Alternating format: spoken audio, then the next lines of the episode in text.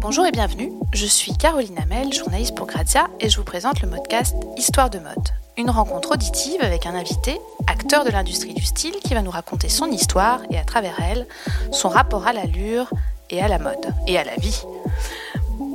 Histoire de mode, c'est parti. Pour ce sixième numéro, nous avons choisi de tendre le micro à Alexandre Matuissy. Tout semble réussir à ce jeune Normand de 38 ans qui a fondé Ami, sa marque de prêt-à-porter pour hommes, il y a 7 ans. Son vestiaire mélange équilibré de quotidien et d'air du temps trouve très rapidement une réalité commerciale et décroche en 2013 le prestigieux prix de l'Andam. Ami défile aujourd'hui deux fois par an et possède 300 points de vente et 6 boutiques en seulement 7 ans d'existence. Une réussite très saine selon les observateurs. Alors Alexandre Matussy, comment ça se passe? Un jour on se réveille et on décide de faire l'un des business models les plus performants du marché? Bonjour. Euh, bah, écoutez, je suis très flatté de cette présentation. Euh, je, me suis, ouais, je me suis réveillé un matin en me disant qu'en effet, j'avais peut-être quelque chose à dire après dix ans d'expérience dans des grandes maisons du groupe LVMH, que j'adore citer, Dior, Givenchy et Marc Jacobs, euh, je me suis senti prêt finalement à raconter mon histoire. Et, euh, et, cette histoire commence par un, là, par un, postulat comme ça de départ qui dit euh, voilà, je voudrais habiller mes amis tout simplement. J'aimerais reconnecter mon travail avec ma réalité, en tout cas celle des gens qui m'entourent aussi et, euh, et, sortir un peu de ce truc de luxe ou, de trucs euh, ultra créatifs qui finalement me semblait euh, clairement déconnecté de, de ma réalité. Quoi. Vous sentiez pas du tout de réalité dans l'univers Non, et en plus il y avait, il y avait ce décalage tout le temps. Alors cette sensation de faire du beau travail, quand même de faire des beaux vêtements, de travailler dans des grandes, dans des maisons fantastiques. J'ai vraiment appris des, des, très très belles choses, mais c'est vrai que j'étais toujours dans cette idée où bah, les vêtements qu'on dessinait, on les voyait pas, quoi. On les voyait dans des magazines. Pourtant, ça marchait très très bien. Hein. C'est des mhm. maisons qui ont fait beaucoup beaucoup d'argent, mais, mais on ne le croisait pas dans la rue, ce produit-là. C'était encore une époque, il y a presque dix ans, où finalement euh, le luxe était vraiment destiné bah, aux gens qui avaient euh, vraiment beaucoup d'argent. Quoi. On s'habillait pas luxe. La mode n'était pas si euh, démocratisée que ça. Euh, et du coup, j'avais vraiment envie d'imaginer euh, que mon, mon, produit, en tout cas le vêtement que j'avais envie de dessiner, je puisse le croiser à une terrasse de café en soirée, un dimanche soir.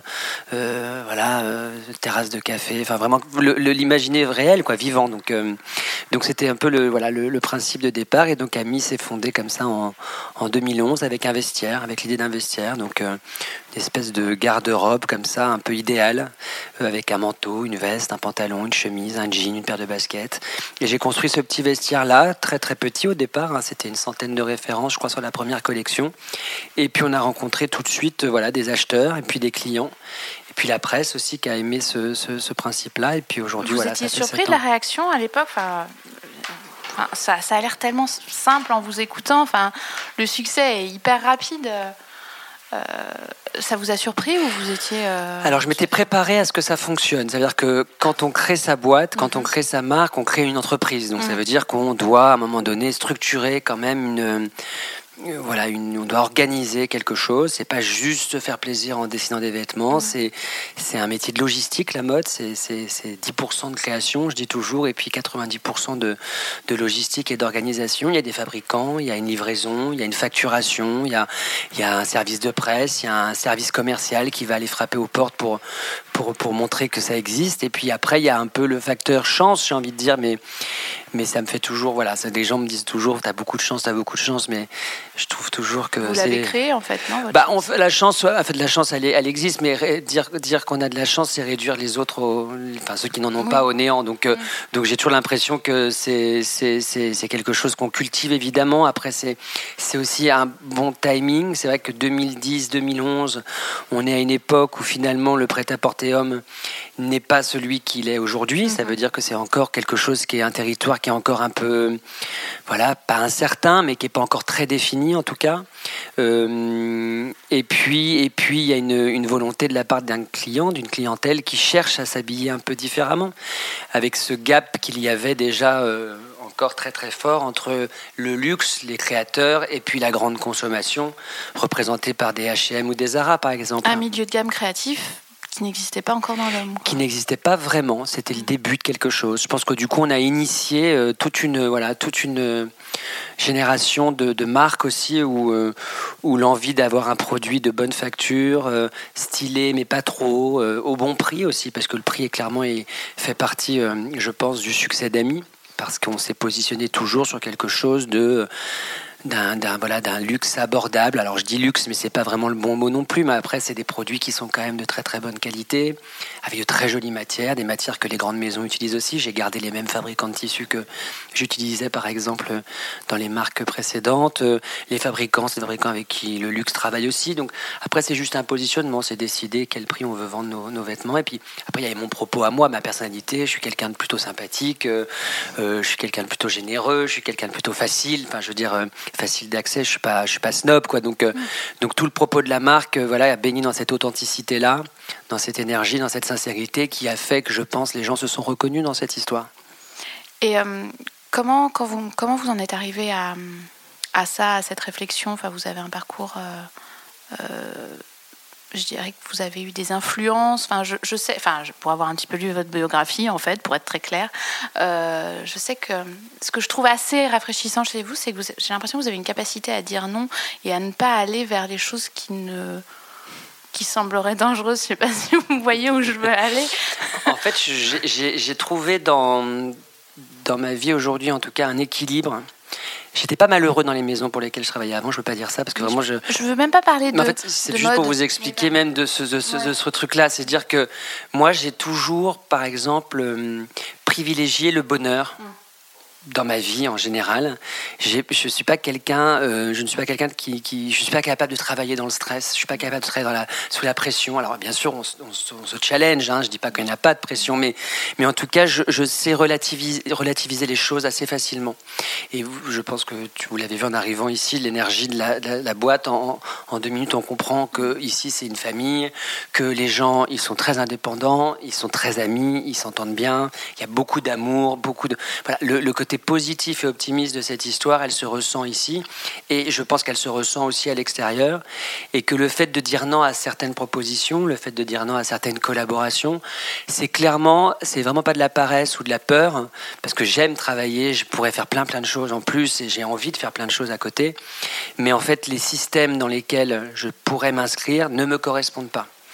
J'ai quitté à un moment donné les maisons pour lesquelles je travaillais parce que je trouvais que j'étais pas heureux d'une certaine manière. C'était tout était très compliqué. Enfin tout est tout est très très compliqué. Ici on est dans une dans une structure que j'ai que j'ai voulu comme ça évidemment, qui est pas du tout euh, pyramidale. C'est quelque chose, on se, on se, parle tous. Mon bureau, il est ouvert du matin au soir. Euh, on déjeune ensemble. Les gens osent venir me dire c'est bien, c'est pas bien. Là, je pense qu'on pourrait faire mieux. Là, je pense qu'on est allé trop loin. Enfin, on se parle énormément. Donc, il y a une espèce de, voilà, d'une communication comme ça très, très fluide qui simplifie tout, tous les rapports, qui simplifie notre création, qui simplifie notre, voilà, notre vision des choses, tout simplement. C'est quelque chose que vous avez compris très tôt, ça, ou c'est venu progressivement C'est un caractère, après. Hein. C'est vrai que moi, j'ai toujours fait en sorte de, que les choses se passent bien. Je je suis pas dans le conflit, je suis pas mm. dans le, je, je, je, suis pas, je peux pas m'énerver contre quelqu'un. Je suis dans la dans la parole, dans la communication, dans la compréhension. Donc euh, donc c'est vrai que toute l'énergie qui définit Ami, euh, elle, elle, est, elle, est, elle est clairement euh, voilà, je pense, dominé par ce sentiment d'optimisme, de sincérité, d'authenticité et surtout de plaisir. On prend beaucoup, beaucoup de plaisir. Est-ce que c'est aussi une des raisons pour lesquelles vous avez, euh, quand vous étiez plus jeune, euh, je crois que vous faisiez beaucoup de danse à haut niveau et c'est une des raisons pour lesquelles vous avez refusé de, de poursuivre euh, à un moment donné parce que ça devenait parce qu'en fait, moi j'ai grandi à la campagne. Hein.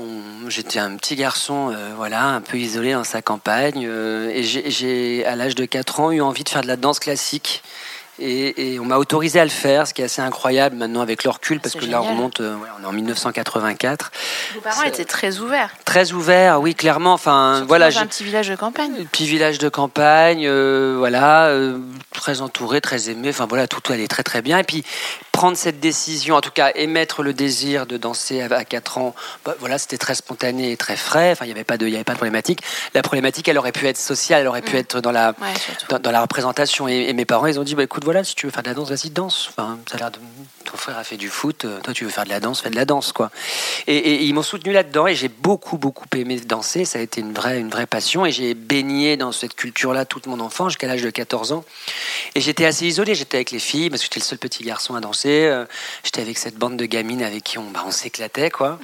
Et puis à 14 ans, au moment du concours de l'Opéra National de, Paris, donc l'Opéra de Paris, pour devenir petit rat, parce que c'est ce que je voulais devenir, euh, je me suis retrouvé dans une, à Nanterre, euh, donc à, l'école de, l'école de danse pour le concours d'entrée et, on était 500 petits garçons voilà, en compétition d'un seul coup. J'avais pas du tout appréhendé ce truc. Je n'avais pas imaginé qu'on était 500 gosses comme moi danser à vouloir faire ce métier en fait.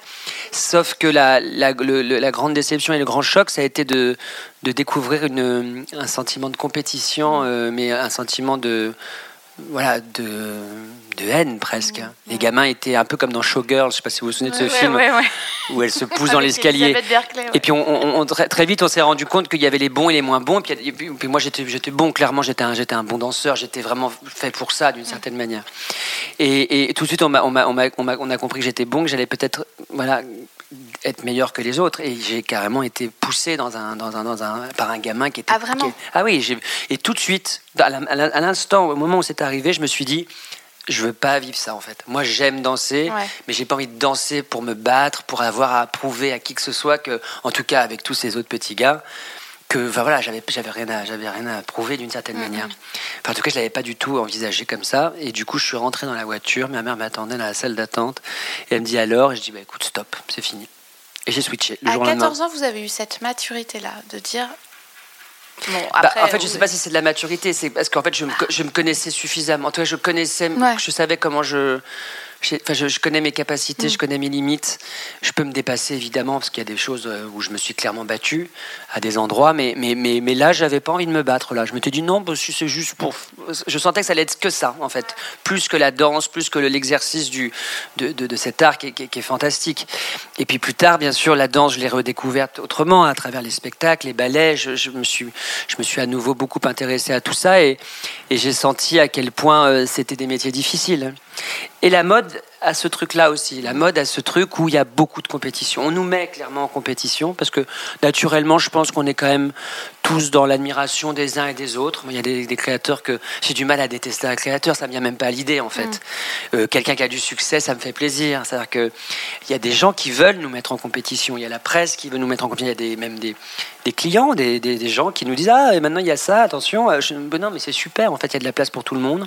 Je pense qu'on a tous notre histoire à raconter. Euh, on est, on est tous là pour coexister d'une certaine manière. Enfin, c'est, après, c'est une mentalité, c'est une façon de penser. Ouais, et puis il faut se protéger un peu de. Vous parliez de la presse, je ne sais pas si c'est la presse qui entretient ça, mais c'est, c'est le. Parce que j'en suis, donc je ne peux pas dire que c'est que ça.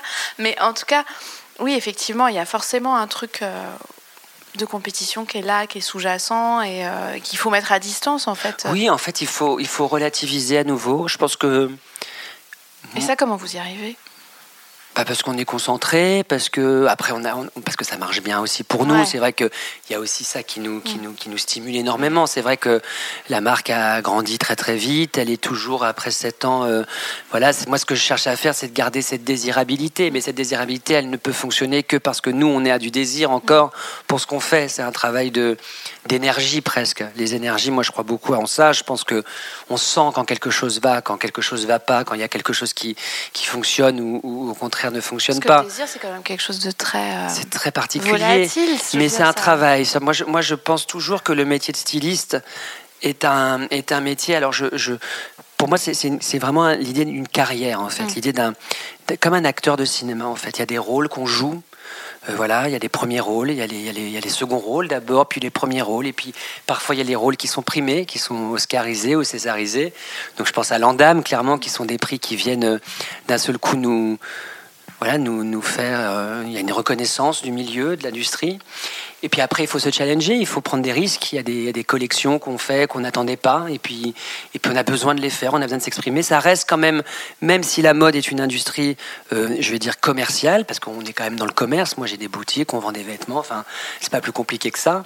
Mais il y a quand même tout le processus de création derrière, qui n'est pas de l'art, certes, mais il y a quand même de la création là-dedans. Donc, moi, la magie, c'est ça qui m'intéresse, c'est faire un beau défilé, créer des belles images, raconter une histoire. Et en même temps, c'est une histoire d'une vie. Enfin, moi, je dis toujours, Ami, c'est l'histoire de ma vie. Là, ça fait sept. Je m'imagine vraiment très, très bien vieillir et grandir dans cette histoire. Dans 10, 15, 20, 25, 30 ans, on verra, en fait. Et à quel stade de votre vie vous en êtes, là, du coup, dans Ami? Ah bah là, je suis au début. Imaginez 7 ans. 7 ans, c'est l'âge de, de raison. Vous exprimez quoi encore euh, Enfin, quoi aujourd'hui? Bah, en fait, on est, on, on est, on est dans, un, dans une autre phase, clairement, parce qu'il y a le début, le début qui est charmant, qui est spontané, qui est complètement euh, fou, parce que tout est possible. Et puis après, il y a l'histoire de l'entreprise. Il, il, y a 80 salariés aujourd'hui, il y a six boutiques, il y a des corners dans les grands magasins, il y a des points de vente dans le monde entier. Donc, il y a quand même une attente, une demande. Donc après, il y a un vrai partenariat avec tous nos, tous nos partenaires, partenaires commerciaux. Enfin, voilà, c'est un travail aujourd'hui qui c'est quelque chose qui me dépasse un peu, clairement. Que, mais en même temps, je suis le président de la société, j'en suis le fondateur, je suis là du matin au soir. Donc, de toute façon, la société bat à mon rythme d'une certaine manière. C'est le matin, je me réveille, j'ai une idée, et puis bon, on va tout faire pour la développer. Et ça passe d'abord par le studio de création qui va dessiner un pull, j'ai n'importe quoi, jusqu'au service commercial qui va le vendre, jusqu'au service marketing et communication qui va le, qui, va le montrer. Et puis, et puis, puis après, ça arrive en boutique. Et il y a enfin, c'est une longue chaîne, la mode. C'est que les gens ne se rendent pas forcément compte de tout ça. Mais c'est un travail, c'est voilà, c'est toute une c'est une chaîne de travail qui est hallucinante. Et puis je pense aux fabricants, bien sûr, aux fabricants de tissus. Enfin, tout est très, très, très complexe. Parfois, je me dis même, qu'est-ce que c'est compliqué de faire un vêtement? J'ai des amis qui sont musiciens et je suis assez fasciné par ça parce que ils se réveillent le matin et moi, j'étais avec quelqu'un à l'époque qui était musicien. Il se réveillait le matin, il me disait oh, J'ai une super idée de chanson. Je fais Ah bon, mais et je rentrais le soir, il avait une chanson. Enfin, vous voyez ce que je veux dire il, avait la musique, il était face à son ordi, son piano, son truc. Fait, voilà. Moi, je me réveille avec une idée de vêtement. Bon, bah, euh, je sais pas faire un vêtement. si je le tricote tout seul, il, va, il, va, prendre des mois. Donc, il y a voilà, le temps de travail est plus long. Et c'est vrai que du coup, il faut quand même garder la magie entre l'idée. Puis vous êtes un meneur d'hommes au final aussi. Mais moi, c'est ce qui, c'est ce qui m'intéresse pas le plus, mais c'est ce que j'aime le plus. J'aime le travail d'équipe. J'aime me dire que tous les matins, déjà, je les aime énormément. Enfin, ils le savent. Là, je, voilà, on arrive au bureau, on s'embrasse, on a toujours plein de choses à se dire. Enfin, c'est quand même une équipe qui me, qui me, qui me, qui me suit là depuis plusieurs années maintenant. Et euh, c'est vrai que le travail d'équipe, les rencontres.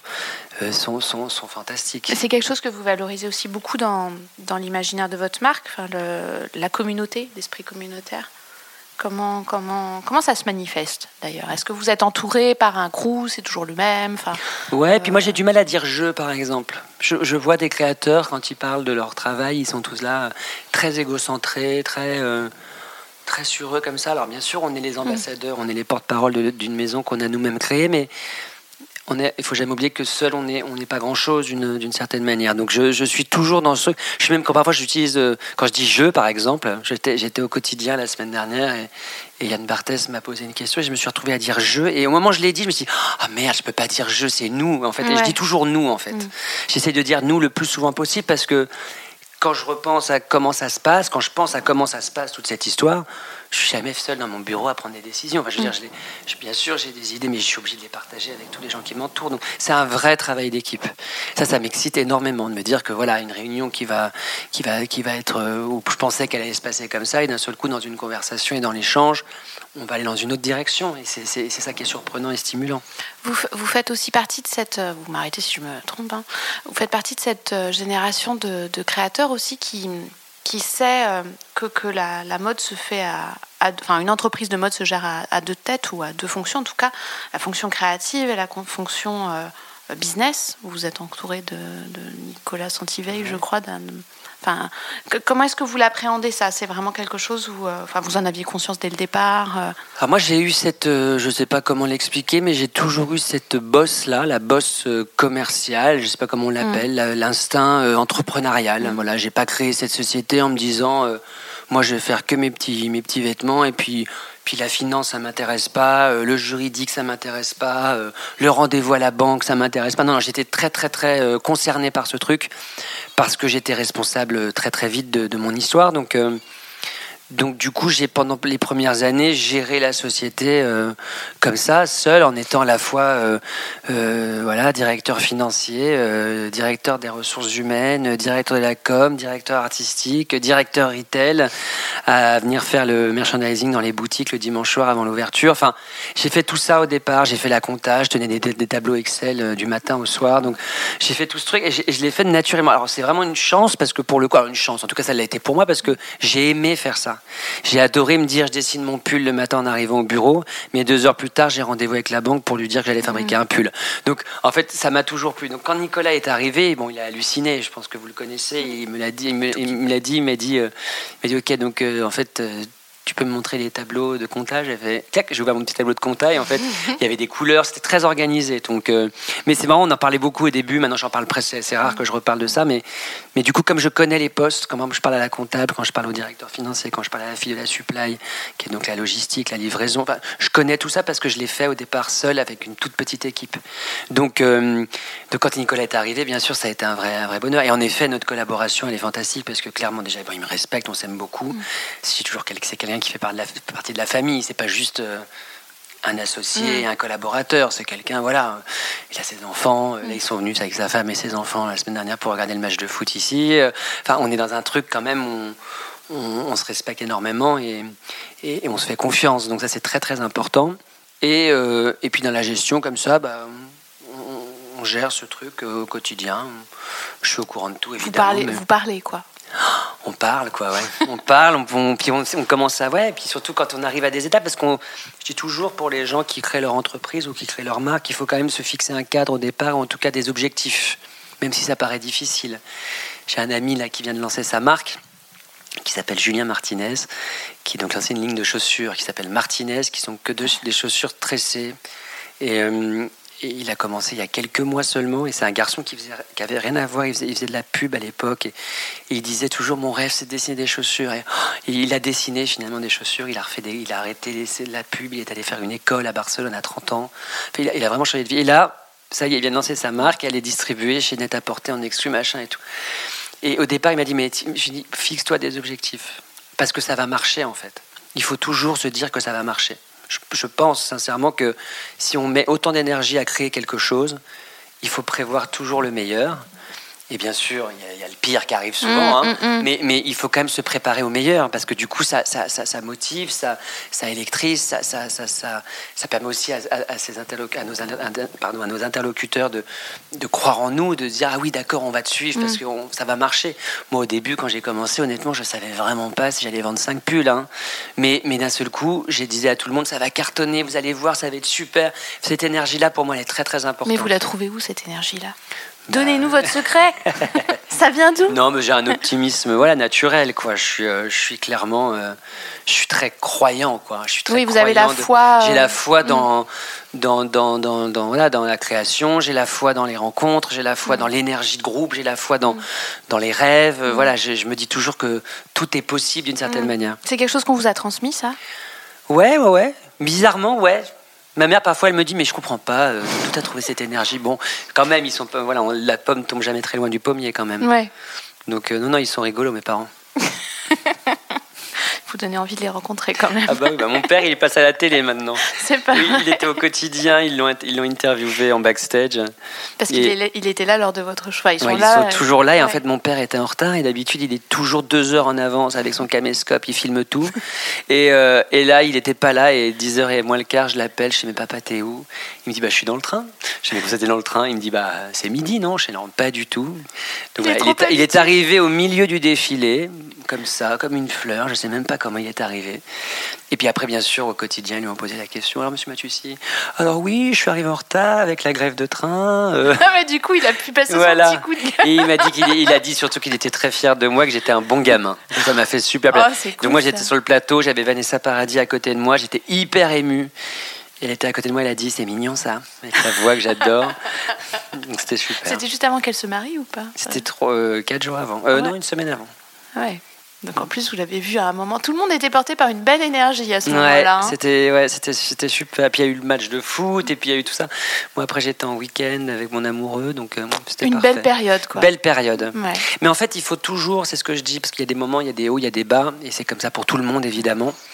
Mais mais moi je, je, je sais toujours que on on a une responsabilité aussi à aller bien j'ai trouvé un équilibre aujourd'hui dans ma vie qui est pour moi très important parce que ma responsabilité de chef d'entreprise, c'est aussi une responsabilité de commandant, commandant de bord, je dis toujours. Si on sent que le commandant de bord, il est un peu stressé ou il va pas bien, toutes les équipes, elles le sentent en fait. Et on du est coup, des animaux. Hein. Exactement. Et du coup, j'ai appris ça très très vite. J'ai senti que j'avais une responsabilité aujourd'hui qui était très importante et d'ailleurs, ça me, ça me cadre et ça me plaît énormément de, de, me dire, je dois faire attention à moi, je dois prendre soin de moi, je dois, je dois, je dois faire attention dans mes rencontres, dans mes relations, dans mes, dans mes amitiés. Bon, je suis très gâté parce que j'ai mes amis depuis 20 ans. et... Parce que visiblement, vous faites attention aussi, en fait. Mais voilà, je fais très attention. Et en fait, l'énergie, en fait, c'est quelque chose dont je parle très souvent, mais de manière un peu comme ça, sans en faire un grand mot et, et un truc complètement, euh, complètement bah, galvaudé. mais c'est pas ésotérique non plus. Non, mais, et voilà. Donc il y a un travail sur l'énergie. Donc moi, je sais que j'arrive le matin, tous les jours, souriant, content, heureux, même si c'est pas tous les jours le cas, mais je me dois. Vous le travaillez. je travaille cette énergie-là. Et quand je sens que ça va moins bien, par exemple, pour des raisons, euh, voilà, la porte hop, je, je, me, je, me, je, me, protège, je m'isole un tout petit peu, je récupère, parce que je veux pas non plus communiquer cette énergie aux, aux gens qui m'entourent, parce qu'ils sont dans un truc de voilà, de fédération. fédération. Ouais, c'est important de les maintenir. Euh. Alors, je voudrais vous faire revenir sur un truc euh, peut-être un petit peu plus euh, matérialiste, sur l'industrie du. Enfin, l'évolution du marché de la mode homme. Est-ce que vous en pensez, le regard que vous portez dessus?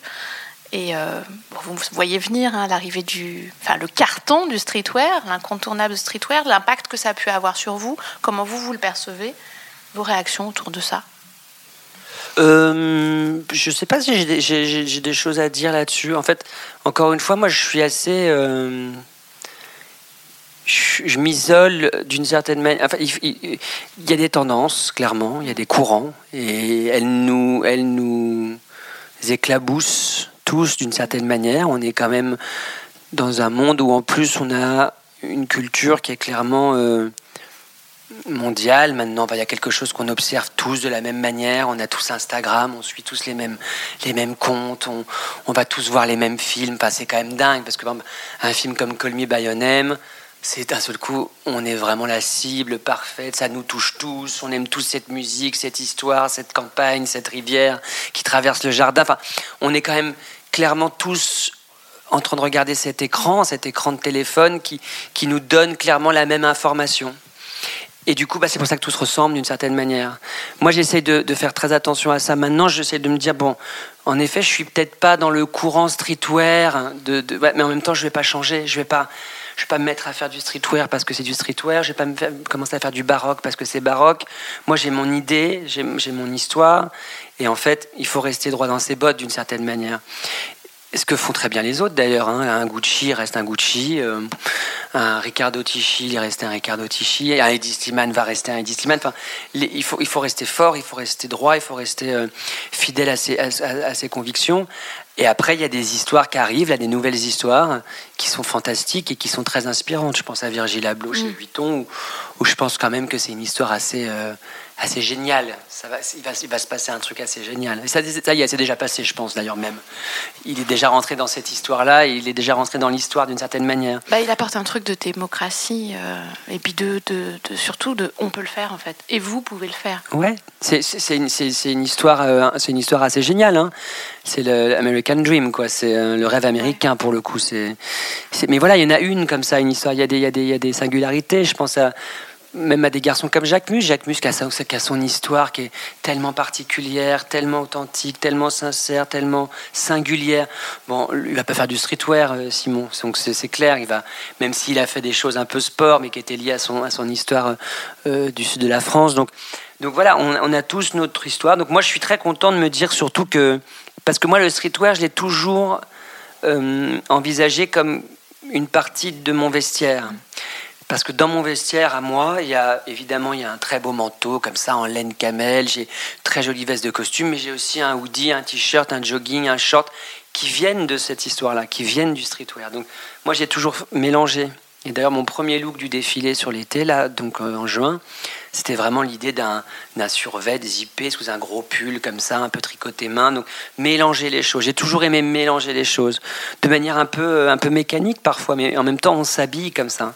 Moi, je suis pas toujours en t-shirt blanc, jean du lundi au dimanche. Mm. Parfois, j'ai envie de mettre quelque chose d'un peu plus sport, un peu plus technique, et parfois j'ai envie d'être très chic. Alors, je sais pas ce que ça veut dire d'ailleurs d'être très chic, mais j'ai envie de mettre des choses un peu plus classiques, un peu plus, euh, un peu plus, euh, voilà. Tenue. Intemporel, quoi. Et euh, vous avez lancé l'homme pour la femme. Ouais. Ça signifie quoi? C'est quoi l'homme pour la femme? Alors, deux raisons. C'est que la femme est devenue. Alors, déjà, j'aime les femmes comme, comme, comme jamais. Les filles m'entourent beaucoup. J'ai beaucoup, beaucoup de femmes autour de moi. Quand j'ai pensé à Mi au départ, évidemment, mon métier c'était styliste homme. Je dis toujours sur mon CV, j'ai écrit styliste homme. Et puis donc c'était naturel pour moi de commencer cette histoire euh, par l'homme. Puis très vite, j'ai eu envie de. Je trouvais ça bizarre d'être que, que, entre garçons, un peu comme les collèges. Euh, il y a quelques, il y a quelques dizaines d'années où il y avait que des collèges de garçons et que des collèges de filles. D'être qu'entre bonhommes comme ça, je trouvais ça bizarre. Donc je me dis, il faut quand même qu'il y ait des filles qui rentrent dans mon histoire. Et puis, et puis on a invité Caroline de Maigret que je vois ce soir d'ailleurs, pour un match de foot. Euh, euh, j'ai trouvé qu'elle était cette représentation-là de cette fille qui est une femme sublime et en même temps qui a l'air d'être quand même très décontractée. Enfin, elle l'était, clairement, elle l'est toujours.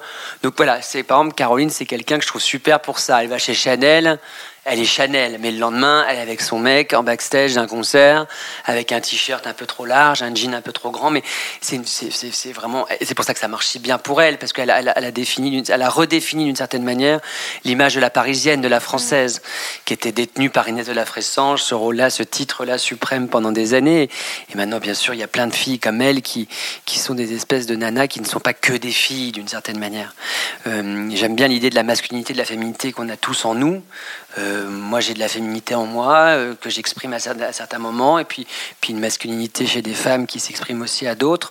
Donc il y a tout ce truc que je mélange, et je trouvais que cette femme-là, les cheveux longs, pas maquillée, en costume noir, avec une chemise blanche, je me dis, bah voilà, une femme en costume, ça reste une image comme ça qui, qui, dit quelque chose.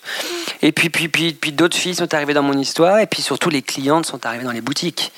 Jusqu'à un moment donné, on peut, voilà, on commençait à se dire, oula, c'est bizarre, il y a de plus en plus de femmes. Donc elles accompagnaient, c'est bizarre, on était très contents, mais elles accompagnaient leur mec. Parfois elles venaient seules, ou elles venaient le samedi avec leur mec en mode balade, elles passaient à la boutique, il achetait quelque chose, puis elle commençait à regarder, parce que c'est quand même des vêtements qui, peuvent donner envie aux femmes. Puis elle revenait la semaine toute seule. Et aujourd'hui, on a des chiffres hallucinants. On a 20% de clientes dans les boutiques hommes. Mais du coup, vous vous adaptez pas les couples. Et donc c'est là qu'on s'est ah. dit, c'est là qu'on s'est ah. dit, bon, il y a peut-être un truc à faire. Et en même temps, en gardant toujours dans l'esprit que ça devait rester une collection d'hommes. Parce que je vais pas faire de jupe, je vais pas faire de robe, je sais pas, enfin c'est pas que je sais pas faire, je l'ai déjà fait pour d'autres, mais mais mais il y, en a plein qui le font, je veux dire, euh, voilà, et, et, je me suis dit je vais pas je vais pas m'inventer styliste femme, je vais pas m'inventer euh, créateur comme ça d'un seul coup m'inscrire dans la fashion week parisienne entre des Balenciaga et des Vuitton et des Enfin, c'est très intimidant en plus. Je pense que dans la femme, la compétition est encore plus féroce dans l'homme, on est quand même plus indulgent d'une certaine manière parce que. Comment vous expliquez ça? Pourquoi? Bah, Parce qu'il y a moins de monde? Sur l'homme Ouais. Il y a moins de monde et puis on cherche toujours à reconnaître le vêtement dans l'homme. On cherche toujours quand même, en général, même s'il y a des propositions qui sont encore très très fortes, très très créatives et qui viennent d'une certaine manière participer à l'avancement de l'histoire de la mode masculine petite étape, étape par étape. Mais, euh, mais, mais dans l'homme, on a envie de voir quand même des choses qui sont, qui sont quand même vachement plus connectées du réel. Il y a une réalité mm. commerciale dans l'homme. L'homme, vous, vous regardez, hein, 90% des gens dans la rue, ils sont en jean, enfin les garçons en jean, en t-shirt, en costume. Euh, voilà, il y a bien sûr. Et la femme serait dans un truc un peu plus imaginaire finalement. La femme, elle permet en tout cas une expression créative plus forte. Mm. Et maintenant, c'est la course à la, création. Mais ça a toujours été le cas, hein, mais, mais là, on sent que c'est. C'est compliqué. Moi, je trouve ça très compliqué. Je trouve ça très violent. Même, je pense qu'il y a des créateurs qui sont qui oublient, qui oublient de, pour, enfin, je sais pas pour qui ils dessinent des vêtements d'ailleurs. C'est un peu la folie, quoi. Mm. Mais on en parle entre, entre créateurs. Hein. Moi, je connais quelques garçons euh, qui travaillent, qui dessinent de la femme et Et puis ils ont l'impression que le métier est en train de changer, qu'ils sont peut-être plus, euh, peut-être plus faits pour ça même, hein, qu'ils se posent vraiment la question de poser, euh, de poser le tablier. Ça remet, des, ça remet en question un peu tout le monde. Quoi. C'est comme si tout le monde faisait sa grosse thérapie. Euh. Ouais, ouais. Et puis on vieillit d'une certaine manière. Moi j'aime bien l'idée de grandir. J'ai bientôt 40 ans, enfin j'ai 38 ans bientôt. Mais voilà. Ah, j'ai dit que vous aviez 38 alors que vous avez 37. J'ai 37, j'aurai 38 ans en septembre. Mais évidemment, on, change, on grandit, on, a d'autres aspirations dans la vie. Enfin, même Paris, moi j'aime Paris plus que tout au monde, je pourrais pas vivre ailleurs, mais dès que je peux m'enfuir de Paris, je le fais. Enfin, tous les week-ends, si je peux partir. Parce qu'à un moment donné, on, tourne en rond, c'est comme ça, et, et, on regarde tous les mêmes comptes Instagram, et puis on regarde tous les mêmes défilés. Je pense qu'il faut aller vraiment chercher les choses ailleurs. Donc parlons, je vous ai fait dériver de votre euh, de la femme. Euh. Oui, donc la femme maintenant, c'est voilà, on a créé cette collection qui s'appelle l'homme pour la femme, qui est donc une sélection de pièces de la collection homme qu'on a légèrement euh, ajustée. D'accord. Mais quand je dis légèrement, c'est parce que justement, j'ai pas envie d'en faire une coupe femme. L'épaule va être clairement un peu plus petite, la longueur de manche un peu plus courte. Voilà, c'est vraiment dans, dans très peu de choses que ça se joue, parce que justement, je veux que une cliente quand elle vient dans notre boutique, parce que cette collection va être distribuée en exclusivité mondiale, euh, dans notre boutique de la rue de Grenelle, au 22 rue de Grenelle. À partir de quand? À partir de début septembre. Ah, super. Voilà, première, première tentative, sachant que on a eu, on a eu bien sûr beaucoup, beaucoup de demandes pour distribuer cette collection dans le monde entier. Et vous voulez pas la Et j'ai refusé parce que voilà, encore une fois, j'ai dit non parce que je me suis dit qu'il fallait protéger ce, ce, ce, ce, ce projet et en tout cas, il fallait qu'il soit suffisamment mature. Vous le testez Je le teste. J'ai mm. besoin de m'ajuster, j'ai mm. besoin de comprendre, j'ai besoin d'aller voir les boutiques, la cliente en boutique pour mm. qu'elle me dise peut-être aussi attention, là, l'épaule, pour nous qui avons l'habitude de porter une veste, bah oui, mais là, c'est un peu trop petit ou un peu trop. J'ai besoin d'entendre tous ces commentaires. Donc, je l'ai fait à nouveau en ajustement là sur la collection d'été. Et en janvier prochain, la prochaine collection qui est donc l'automne-hiver 2019. Là, c'est une collection qu'on va donc ouvrir un peu au au monde. Mais c'est pour ça qu'on s'organise aussi, parce que c'est une nouvelle équipe, c'est des nouveaux, c'est un nouveau styliste, c'est un nouveau chef de produit, c'est un nouveau directeur commercial, c'est un, c'est voilà, encore plus de monde dans la famille. Ah bah bien sûr, parce que c'est un autre métier la femme, clairement, c'est un autre métier. Bah, c'est un autre corps. C'est un autre corps. Mais après, ça s'appellera toujours l'homme pour la femme. Bah, j'aime bien l'idée de l'homme pour la femme. De ça, il y a Christine and the Queens qu'on a habillé beaucoup au début. Il y a, il y a Charlotte Lebon, il y a des, amis comme ça, même Marina Foyce, Laila Bekti, toutes ces filles-là, elles viennent chez nous euh, naturellement parce qu'elles ont toujours voulu, elles ont toujours cherché euh, voilà, des choses un peu trop, euh, trop, pas trop près du corps, justement, un truc un peu décontracté. Une certaine forme de coolitude qui a peut-être moins. Euh, Et puis avec des matières d'hommes, avec des, des, des, tissus d'hommes qui sont, qui sont comme des matières. C'est quoi des matières d'hommes? Bah, C'est des matières qu'on n'utilise pas forcément dans la femme. La femme, il y, a, il y a quand même quelque chose de flou souvent, de, de tissu léger, de mhm. soie, de, de, choses un peu lavées, de, même dans les couleurs, il y a, des, il y a des, quand même des, tendances dans la femme qu'on ne retrouve pas dans l'homme. Donc moi j'avais vraiment envie d'apporter un espèce de manteau comme ça, un peu... Bam, manteau quoi, Manteau d'homme, quoi. Bim, avec un grand col, des gros boutons. Euh, mais en même temps avec une espèce de ligne comme ça. Euh, c'est difficile à décrire, mais. On dirait que vous avez tout conquis. Ah non. Ah. ah, j'aimerais pas. Qu'est-ce qui vous reste encore à atteindre Ah bah plein, plein de choses. Honnêtement, j'ai vraiment l'impression que là, depuis sept ans, on est genre en rodage. Quoi. Mais alors, ça va peut-être paraître prétentieux de dire ça parce que, évidemment, on a été très gâtés et puis c'est passé des très belles choses pour nous et on travaille dur pour faire quelque chose de pérenne surtout. Mm. Je veux pas qu'Ami soit un effet de mode. Je veux pas. Enfin, D'ailleurs, ça ne l'a jamais été. Ça a été un peu hype à un moment donné, beaucoup de presse, beaucoup d'intention, beaucoup de beaucoup d'attention, pardon. Mais, mais mais voilà, je sais, je l'ai observé chez, chez d'autres. C'est ça que j'ai créé la marque, j'avais 30 ans, donc j'avais déjà vu comment ça fonctionnait. Je connais, on connaît les cycles de mode. On sait que quelqu'un qui est là un jour, il peut, on ne sait pas pour quelle raison, dans deux trois saisons, il va plus exister. C'est pour ça, je dis toujours quand je vois les gens s'exciter quand je vois les gens s'exciter, qui s'excitent sur eux-mêmes, hein, les créateurs qui ont du succès ou d'autres, j'ai toujours reste calme en fait, profite parce que c'est fantastique de vivre ces moments-là, ils sont, ils sont, ils sont fascinants, c'est des, des, cadeaux de la vie. Par contre, il faut se préparer toujours à ce que après il y ait quelque chose de forcément plus calme. C'est comme un acteur, un acteur qui va beaucoup tourner, mais à un moment donné il va moins tourner. Enfin, mais nous on a eu la chance de construire tout de suite un business. Tout de suite j'ai eu envie d'ouvrir des boutiques, tout de suite j'ai eu envie de, de, faire exister ce vêtement parce que c'était quand même le propos de départ, comme je disais au démarrage. C'est je voulais pas que ça n'existe que dans des pages de magazines, que sur des célébrités. Parce qu'il y a un piège quand même là-dedans. Puis moi, j'y crois pas beaucoup. Je crois pas beaucoup à toutes ces, toutes ces fausses euh, collaborations, ces fausses amitiés, ces trucs. C'est superficiel, on le sait. on le sait, je cite pas de nom, hein, mais je pense pas que euh, certaines stars soient vraiment les meilleurs amis de certains créateurs, comme ils le disent. C'est de la com. Donc moi, mes relations, mes, mes, mes, mes, mes, mes- comme on dit, nos célébrités, c'est vraiment des potes. Et s'ils sont là, c'est parce qu'on s'est rencontrés. Il y a eu une vraie, une vraie reconnaissance. Et euh, Une énergie, encore une fois. une énergie qui, qui passe. Après, il y, a des, il y a des amitiés comme ça qui sont naturelles. Donc oui, non, non, j'ai l'impression que là, en sept ans, on a, on, a, on, a, on a posé quand même la base du projet. Et maintenant, on va plutôt se dire que euh, le monde est grand et qu'il y a de la place quand même pour rencontrer des gens qui veulent nous acheter. On s'est rendu compte grâce au, à l'e-commerce, qui est quand même un outil exceptionnel, Vous l'avez que développé avec. Farfetch, ouais. exactement, un partenariat extraordinaire. Où du coup, voilà, on, on a, on, a, on a une espèce de données comme ça analytiques. On, on se rend compte qu'en Australie, on a, les, on a- on a- les gens nous adorent. Enfin voilà, on a, on a une clientèle en Australie. Ça, on le savait pas. Et Vous donc, allez le- y aller du coup et ben on va y aller. Je sais pas quand, mais on va y aller. On se dit que c'est- c'est peut-être cool d'avoir une belle boutique à, à Sydney ou à Melbourne.